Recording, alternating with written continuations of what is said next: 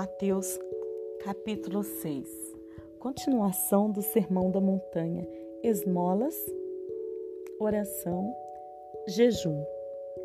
Guardai-vos, conservai e vigiai de fazer a vossa esmola diante dos homens, para ser vistos por eles. Aliás, não tereis galardão junto de vosso Pai que está nos céus. Quando, pois, deres esmolas, não faças tocar a trombeta diante de ti, como fazem os hipócritas nas ruas e nas sinagogas, para serem glorificados pelos homens. Em verdade vos digo que já receberam seu galardão.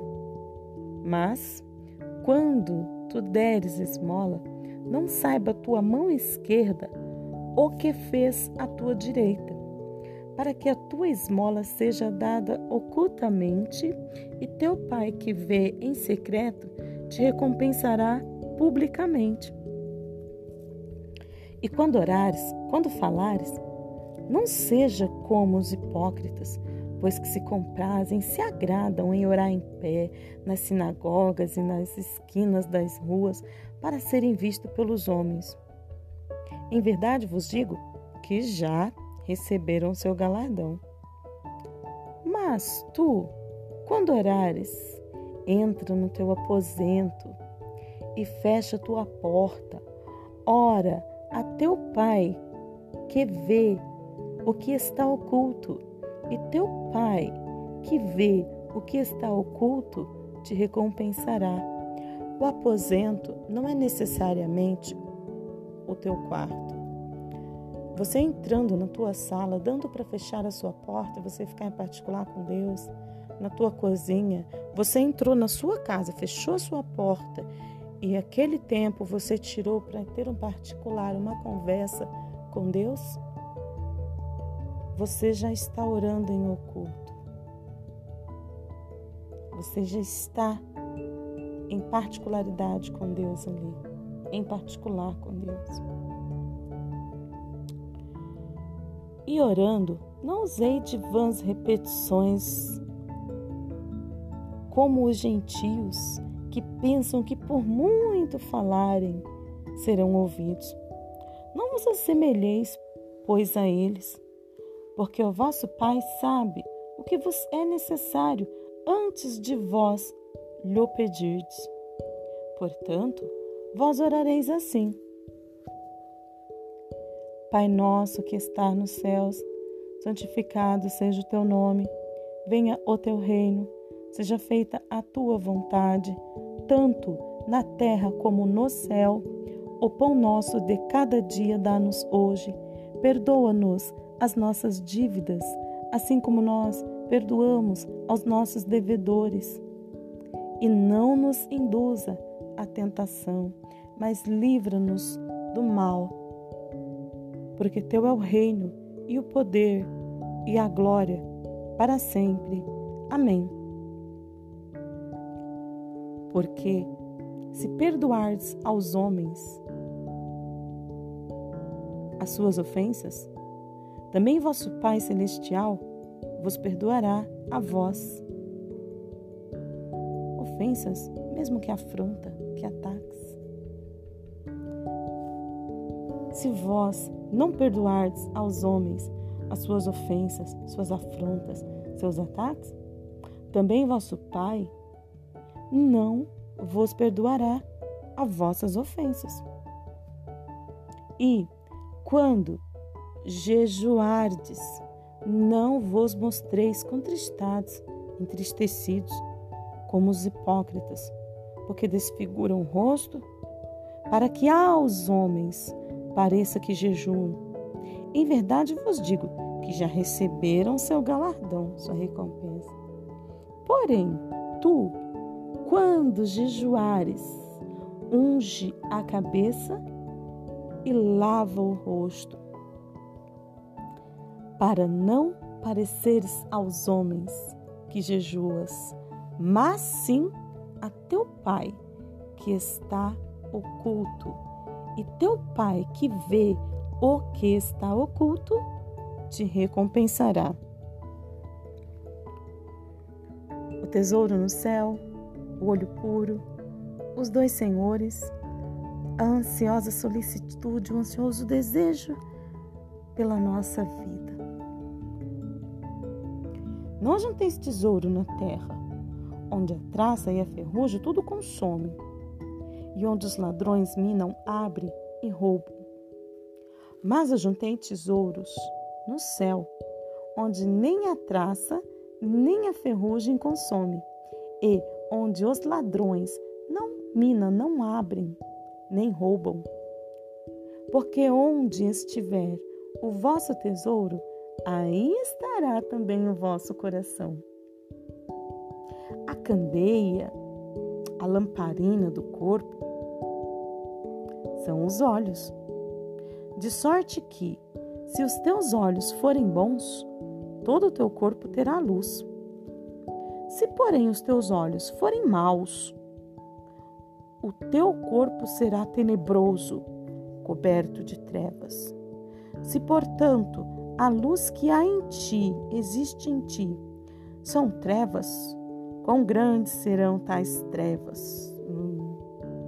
Ninguém pode servir a dois senhores, porque ou há de odiar um e amar o outro, ou se dedicará a um e desprezará o outro.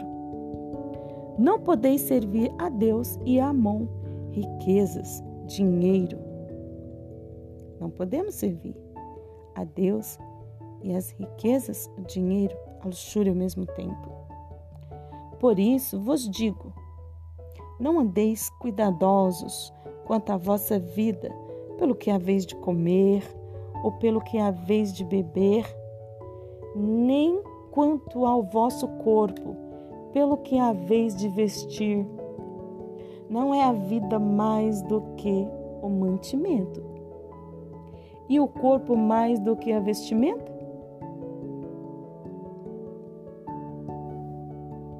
Permita-me, permitam-me, vou ler de novo o versículo 25. Por isso, vos digo: não andeis cuidadosos quanto à vossa vida, pelo que há vez de comer ou pelo que há vez de beber, nem quanto ao vosso corpo, pelo que há vez de vestir. Não é a vida mais do que o mantimento e o corpo mais do que a vestimenta?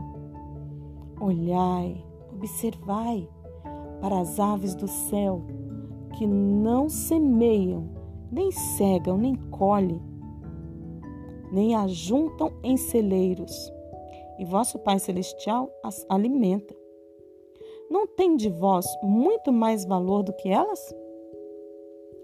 E qual de vós poderá, com todos os seus cuidados, os seus zelos, acrescentar um côvado à sua estatura?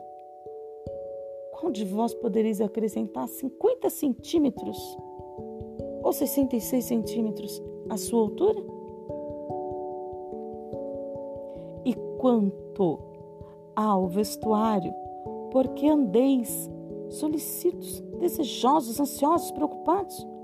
Olhai para os lírios do campo, como eles crescem. Não trabalham nem fiam, nem arquitetam.